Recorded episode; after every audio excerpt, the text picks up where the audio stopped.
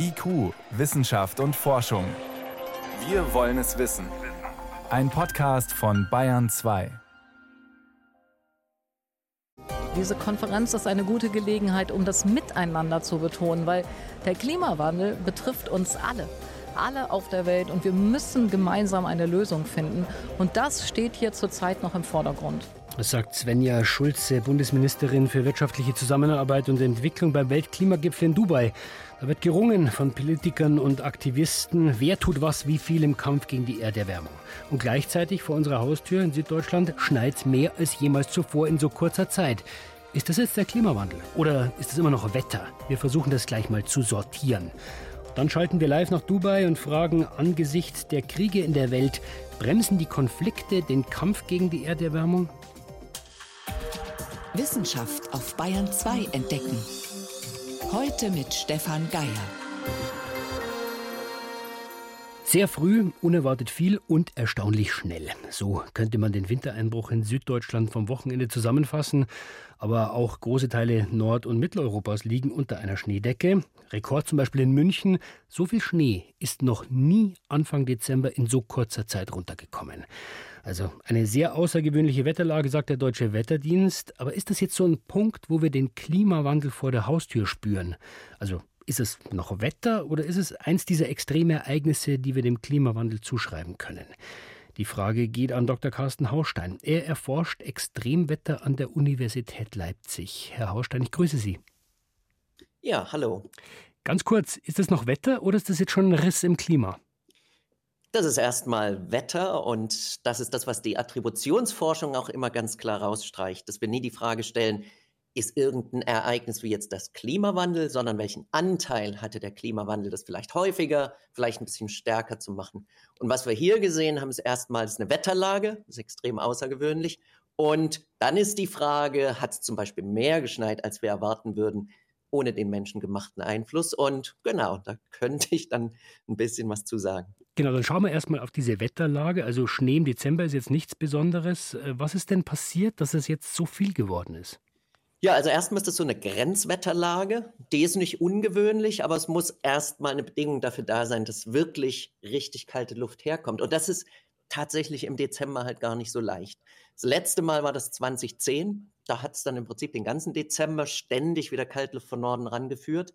Und diesmal, wie übrigens auch letztes Jahr, hat das gleich zum Monatsbeginn stattgefunden. Und diese Vorbedingungen, die braucht es erstmal und üblicherweise hat man diese richtige sibirische Kälte dann erst viel später im Winter. Das war im Prinzip skandinavische Kälte, wenn man so will. Und die warme Luft ist ja immer nah genug, wenn man so will. Und dann hat man im Prinzip die Feuchte, die es noch braucht, um das Ganze zu aktivieren. Sie haben gesagt Grenzwetterlage. Was passiert denn an diesen Grenzen? Also im Prinzip kann man sich so vorstellen, dass irgendwo wärmere Luft auf so eine kalte Luft aufgleitet. Und diese Aufgleitprozesse, die führen dann dazu, dass sich Niederschlag bildet. Und wenn es kalt genug ist in tiefen Schichten, dann geht das selbst, wenn es in der Höhe noch relativ mild ist, eben wieder in Schnee über. Und genau, und das ist genau das, was wir hier gesehen haben. Das heißt, wenn wir diese Kälte nicht hätten, dann hätte es einfach wahnsinnig viel geregnet? Wenn es zwei, drei Grad noch mal wärmer wird, irgendwann reicht es dann eben nicht mehr für Schneefall. Jetzt haben Sie schon die Attributionsforschung, kompliziertes Wort, angesprochen, also im Wesentlichen Forschung, die versucht, Einzelereignisse mit dem Klimawandel in Verbindung zu bringen. Wie gut funktioniert denn sowas eigentlich? Ja, da muss man einschränkend sagen, für Niederschlag leider nicht so gut. Aber es gibt ein paar Anhaltspunkte und einer, der funktioniert sowohl für Regen als auch für Schnee. Und das ist der, dass mit jedem Grad Erwärmung und global haben wir über ein Grad, in Deutschland haben wir schon zwei Grad, tatsächlich sieben Prozent mehr Feuchte in der Luft sein können. Das heißt, es ist erstmal mehr Feuchte da und sowas lässt sich relativ simpel attributieren, zuordnen. Wir müssen es dann für einzelne Ereignisse machen. Das bei so seltenen Schneefallereignissen natürlich nochmal eine Nummer schwieriger. Aber ich kann einen ganz simplen Fakt nennen und das ist zum Beispiel, wie viele Schneedeckentage, also wie viele Tage gibt es, wo Schnee liegt.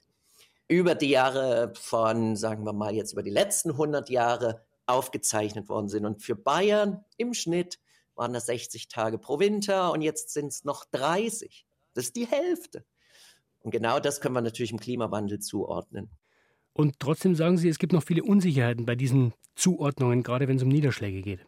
Solche Extremereignisse wiederum, weil mehr Feuchte da ist, wenn die Bedingungen, das Wetter stimmt, die können uns natürlich immer noch 40, 50 Zentimeter Schnee bringen. Und das dann im Einzelnen zuzuordnen, wie viel jetzt in dem Falle mehr an Schnee gefallen ist durch den Klimawandel, das ist nicht ganz so einfach. Da können wir uns halt so einen Richtwert hernehmen, vielleicht 10, vielleicht 15 Prozent, aber da haben wir große Unsicherheiten.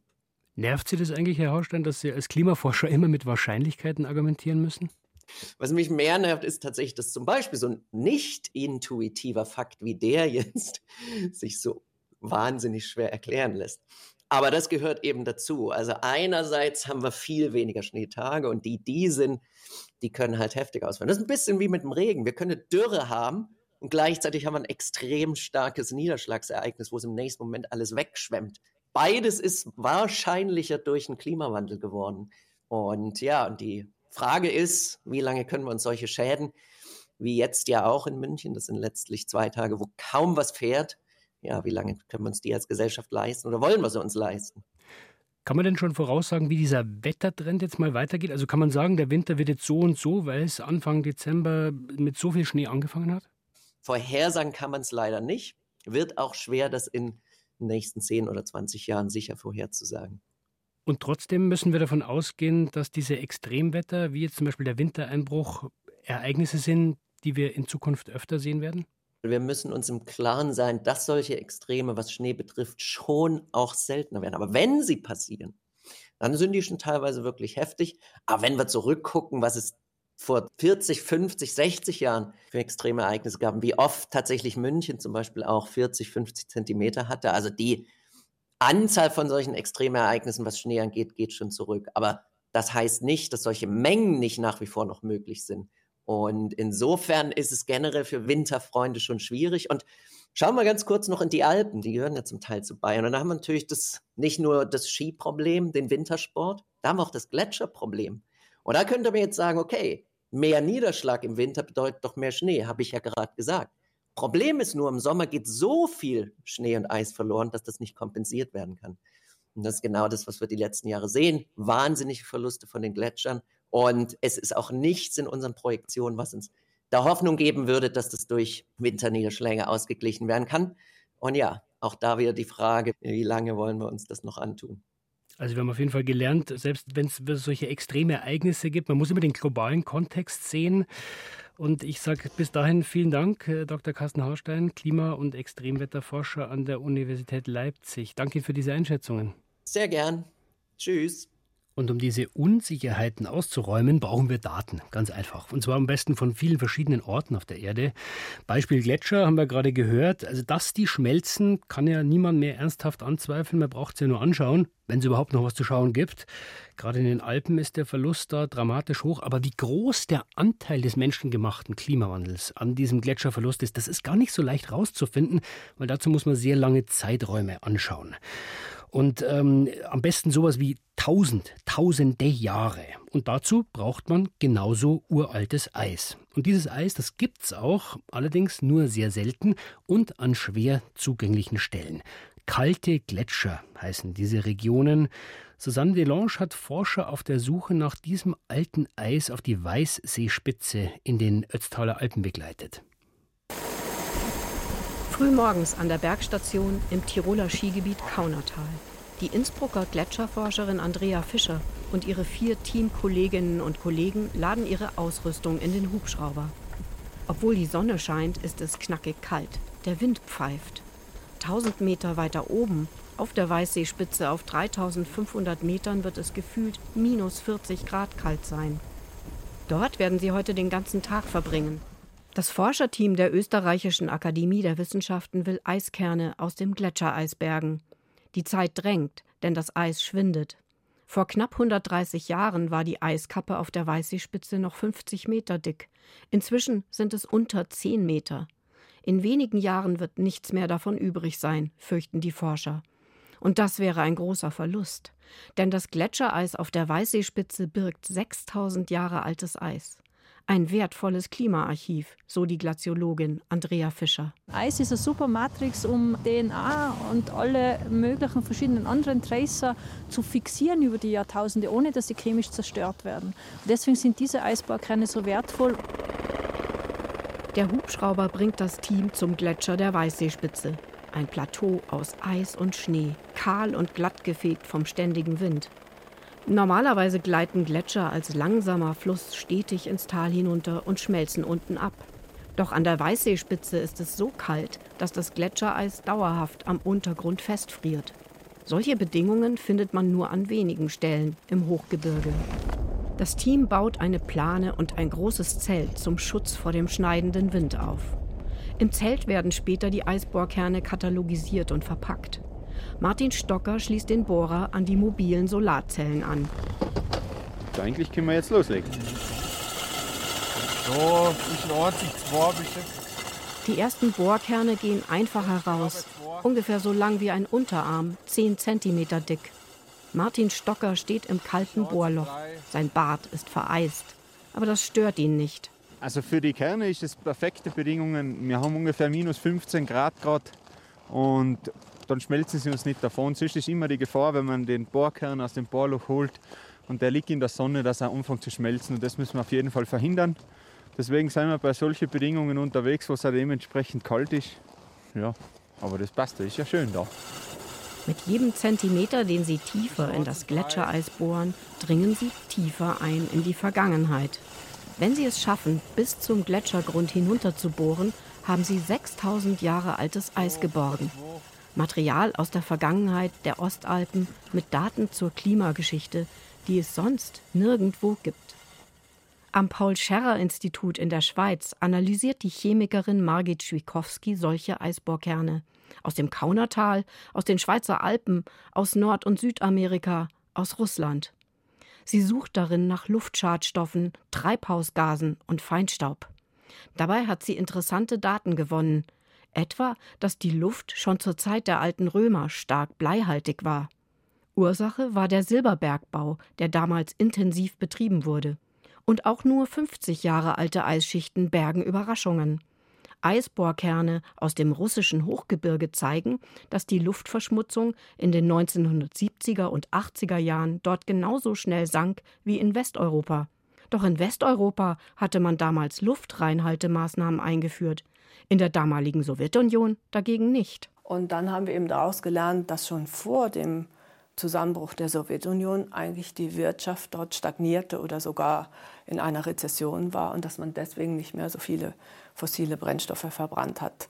Also das war für uns selbst auch eine Überraschung, weil diese Daten sind natürlich nicht zugänglich. Das wurde nicht publiziert von der Sowjetunion. Aber am Eiskern können wir zeigen, das war so. Also dort hat man schon vor dem Kollaps der Sowjetunion einen Abstieg gehabt in der ökonomischen Entwicklung. Zurück an die Weißseespitze. Immer tiefer verschwindet der Bohrer im Bohrloch. Ein Stück Eis nach dem anderen holt das Team ans Tageslicht. Allmählich nähern sie sich dem Boden, dem 6000 Jahre alten Eis. Die Stückchen werden immer kleiner. Da ist ein Dreck drinnen. Das bedeutet, dass wir vielleicht schon relativ neu am Boden sind. Jawohl! Jawohl! Ende! Eins, zwei, drei! Voller Erfolg. Sie sind am Gletschergrund. Ihre Aufgabe haben die Innsbrucker Glaziologen erfüllt. Ja, perfekt. Ja. Wir haben einen Kern bis ganz nach unten gebohrt. Mehr konnten wir nicht erwarten.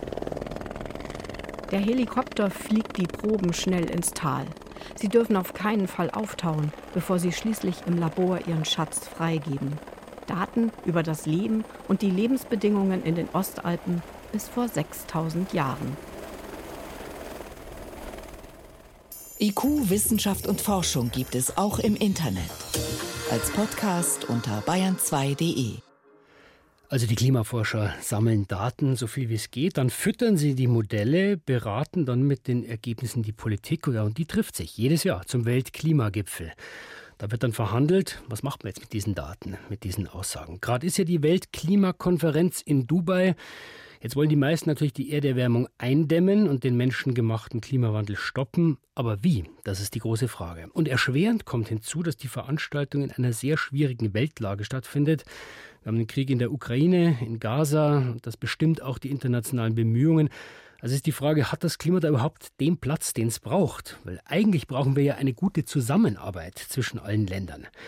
Meine Kollegin Ilka Knigge berichtet von, äh, aus Dubai live vor Ort von der Weltklimakonferenz. Ilka, ich grüße dich.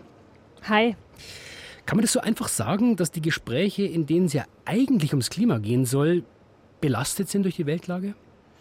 Na, Deutschlands oberste Klimadiplomatin Jennifer Morgan, die strahlt hier eigentlich aktuell sehr viel Zuversicht aus. In der deutschen Delegation, da freut man sich ja auch immer noch sehr darüber, dass der Klimaschädenfonds am ersten Tag beschlossen wurde und Deutschland dabei so eine wichtige Rolle spielen konnte. Mhm. Angesprochen auf die weltweiten Spannungen. Da hat sie mir aber schon gesagt, dass die auch hier in Dubai nicht ganz außen vor bleiben. Klar, diese Krise im Moment äh, und die Geopolitik macht die Situation noch schwerer. Alle sind davon betroffen. Aber gleichzeitig sind alle hier, um eine Klimakrise zu lösen, ins Griff zu bekommen. Und bis jetzt, was ich beobachtet habe, ist der Präsidentschaft und äh, Länder fokussieren sich auf diese Krise. Mhm. Bundesentwicklungsministerin Schulze, die ist im Gespräch mit mir sogar so weit gegangen zu sagen, dass die Konferenz ihrer Meinung nach eine Chance ist, um sich auf Gemeinsamkeiten zu besinnen.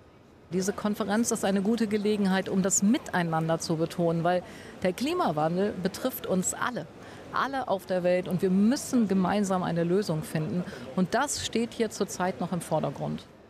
Aber du hörst es, da wird sie am Ende so ein bisschen vorsichtig und schiebt ein zur Zeit ein. Die Konferenz, die geht ja noch mindestens eine Woche. Da müssen wir noch absehen. Dann schauen wir doch mal konkret auf die Emissionen, wirklich die Kriege und Aufrüstung verursachen. Wie genau kann man das überhaupt beziffern? Wie genau kann man das sagen?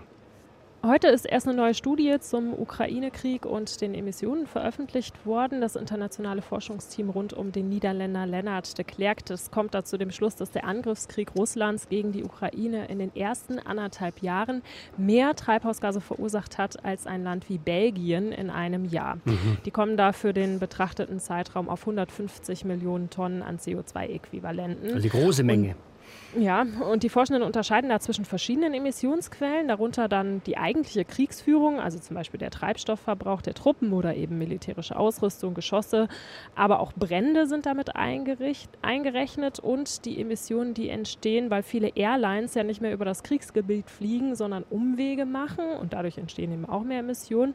Und dann der höchste Posten in dieser Rechnung ist der Wiederaufbau von Gebäuden und Infrastruktur, der dann irgendwann ansteht. Also soweit der unmittelbare Krieg und dann hat man auch noch die Aufrüstung. Also die NATO-Staaten haben ja seit dem Beginn des Angriffskriegs ihre Rüstungsausgaben auch erhöht. Auch eine schlechte Nachricht fürs Klima? Ja, Rüstungsausgaben führen auf jeden Fall zu Emissionen. Im November ist dazu ein Bericht rausgekommen, an dem verschiedene NGOs mitgearbeitet haben. Climate Crossfire heißt der. Die Forschenden, die haben da so eine Hochrechnung gemacht, wie viele Emissionen die Rüstungsausgaben der NATO-Staaten durchschnittlich pro Jahr verursachen. Und mhm. sie sagen, wäre die NATO ein Staat, dann läge sie in Sachen CO2-Ausstoß auf Platz 40 der weltweit größten Emittenten. Und das, obwohl das 2-Prozent-Ziel ja längst nicht von allen NATO-Mitgliedstaaten Mitgliedstaaten erfüllt wird. Also die Ausgaben für Rüstung, die dürften sich ja erhöhen in den nächsten Jahren und damit auch der Ausstoß an CO2. Aus deiner Sicht, Ilka, aus deiner Sicht vor Ort, welche Rolle spielen denn solche Daten, solche neuen Studiendaten äh, bei den Klimaverhandlungen überhaupt? Weil über Militäremissionen, da wird ja nicht verhandelt. Ja, genau. Es gibt auch von NGOs Kritik daran, dass Militäremissionen aus Sicherheitsgründen nicht offengelegt werden müssen. Ich habe mich heute mit Dr. Jochen Luhmann darüber unterhalten, der Senior Expert am Wuppertal-Institut. Und seine Meinung dazu ist, dass die Zahlen zu den Rüstungs- und Kriegsemissionen aus den Berichten, über die wir jetzt gerade gesprochen mhm. haben, natürlich so hoch ausfallen, weil die NGOs sich das ganze Bild anschauen. Also da werden alle Emissionen eingerechnet oder geschätzt, von denen, die bei der Produktion von Munition in einem Land entstehen, bis zu Trans Transportemissionen und auch denen, die entstehen in dem Land, wo Krieg herrscht. Man kann so rechnen, aber die Frage ist ja, wie definiere ich das Problem, was ich lösen will? Und da nützt es sozusagen meines Erachtens wenig in die ganze Vorleistungsrechnerei und dann vielleicht noch ein bisschen im Zweifel höhere Zahlen zu produzieren als niedrigere Zahlen. Er argumentiert, so zu rechnen wie die UN. Treibhausgase werden dem Land zugerechnet, in dem sie entstehen. Mhm. Denn, so seine Sicht, nur so könne man eben schnell zu Lösungen übergehen, nämlich der Klimaneutralität aller Sektoren. Dann nehmen wir also daraus mit, dass die Konflikte wenig überraschend weltweit für erhebliche Emissionen sorgen. Und das heißt, Ilka, dein Fazit, die einzige Lösung für dieses Problem schlicht und einfach Frieden? Ja, so könnte man es sagen. Alle Sektoren müssen eben klimaneutral werden und die Länder tragen da die Verantwortung dafür. Und natürlich, das wollen wir hier ja auch nochmal betonen, ist Frieden für alle das Beste. Für die Menschen, die unter dem Krieg leiden. Und im Kampf gegen den Klimawandel ist es auch das Beste. Und der Optimalfall ist ja, dass geopolitische Spannungen weder Klimaverhandlungen aufhalten noch eben dafür sorgen, dass zusätzliche Emissionen ausgestoßen werden. Die globalen Krisen beschäftigen also auch die Verhandler auf der Weltklimakonferenz in Dubai. Ilka Knicke hat sich für uns angeschaut, ob die Verhandlungen dabei dadurch aufgehalten werden und dann natürlich auch die Bekämpfung des Klimawandels verzögern und auch, ob sie selbst mit sehr hohen Emissionen dazu beitragen, was der Fall ist. Ilka, ich danke dir für diese Einschätzungen. Danke auch. Bayern 2.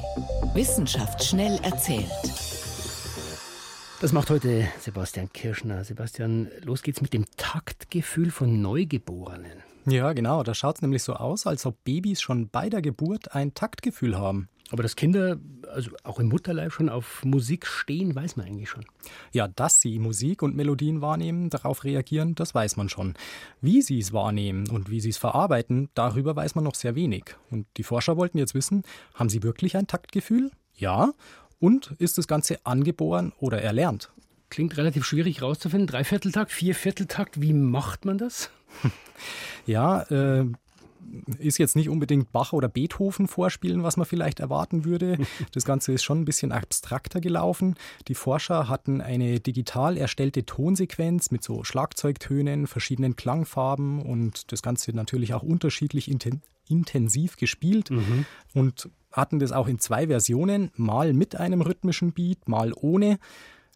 Ähm, die Babys haben das dann über spezielle Kopfhörer im Schlaf gehört und die Forscher haben dabei ihre Hirnströme gemessen. Und was sagen dann Hirn Hirnströme über dieses Taktgefühl? Den Beat aus der ersten Version, den haben die Babys sofort erkannt. Entscheidend war aber die Sequenz ohne Beat. Da unterscheiden sich nämlich die Hirnströme von den Babys zu denen von Erwachsenen, die das gleiche hören. Und warum? Ja, warum? Weil Erwachsene durch ihre Erfahrungen schon mit einem Beat rechnen, auch wenn gar keiner kommt. Und den Babys fehlt das eben noch. Mhm. Als nächstes geht es um uralte Mammutbäume und wie die sich von verheerenden Feuern erholen. Das macht der Mammutbaum anders als andere Bäume? Ja, je nachdem, wie stark so ein Feuer wütet, dann überlebt halt ein, sage ich mal, Normalo-Baum das nicht. Da haben es riesige, bis zu 2000 Jahre alte Mammutbäume einfacher, allein schon wegen ihrer Größe. Aber bei richtigen Feuersbrünsten ist halt das dann auch für die unter Umständen tödlich. Jetzt aber neu, doch offenbar haben die einen Trick, diese Mammutbäume, damit eben klarzukommen. Nämlich welchen? Die können in solchen Fällen besondere Energiereserven mobilisieren. Und damit lassen sich eben Sprossen treiben, die schon seit Jahrhunderten unter der Rinde schlummern. Und die Forscher haben dann unter die Rinde geschaut oder wie haben sie das rausgefunden? Die haben verkohlte Baumstämme mit schwarzer Folie abgedeckt damit nämlich eben kein Sonnenlicht an diese Baumstämme rankommt und die neuen Sprossen gezwungen sind, mit der gespeicherten Energie auszutreiben. Und nach einer gewissen Zeit, sechs Monaten, hat man dann eben diese Sprossen untersucht, die Zuckermoleküle darin datiert und die ältesten Energiereserven waren dabei über 20 Jahre alt. Zum Schluss geht es noch um einen Archäologenstreit und die vielleicht älteste Pyramide der Welt. Also meine Pyramide ist älter als deine. Da ist eine Forschergruppe, die sagt, wir haben auf Java, also in Indonesien, eine Pyramide entdeckt. Und das Besondere an dieser Pyramide, die soll fast sechsmal so alt sein wie die älteste in Ägypten. Okay. Und entsprechend umstritten ist natürlich das Ganze bei den Archäologen. Gibt es da irgendwelche belastbaren Fakten oder ist es nur heiße Luft? Ja, wenn man sich die Bilder von dem Ort anschaut, dann sieht das Ganze schon recht beeindruckend aus. Man sieht so fünf Steinterrassen, die sich stufenförmig auf den Gipfel von so einem erloschenen Vulkan erheben. Das Ganze scheint zum Teil von Wänden gehalten und mit Treppen verbunden. Und die Verfechter dieser äh, Studie, die kommen mit der Kohlenstoffdatierung auf ein Alter von bis zu 27.000 Jahren von dem Ganzen. Also wäre schon richtig krass. Okay, und man weiß aber noch nicht, ob es stimmt. Ja, seriöse Fachleute kritisieren halt, dass grundlegende Aspekte dieser Studie, die passen einfach nicht. Das Ganze ist, äh, gibt es keine menschengemachten Hinweise darauf. Das plausibelste ist eigentlich, dass es wirklich natürlich entstanden ist. Muss man noch weiter beobachten. Sebastian Kirschner mit den Kurzmeldungen und soweit war es das vom IQ-Team für heute. Am Mikrofon war Stefan Geier.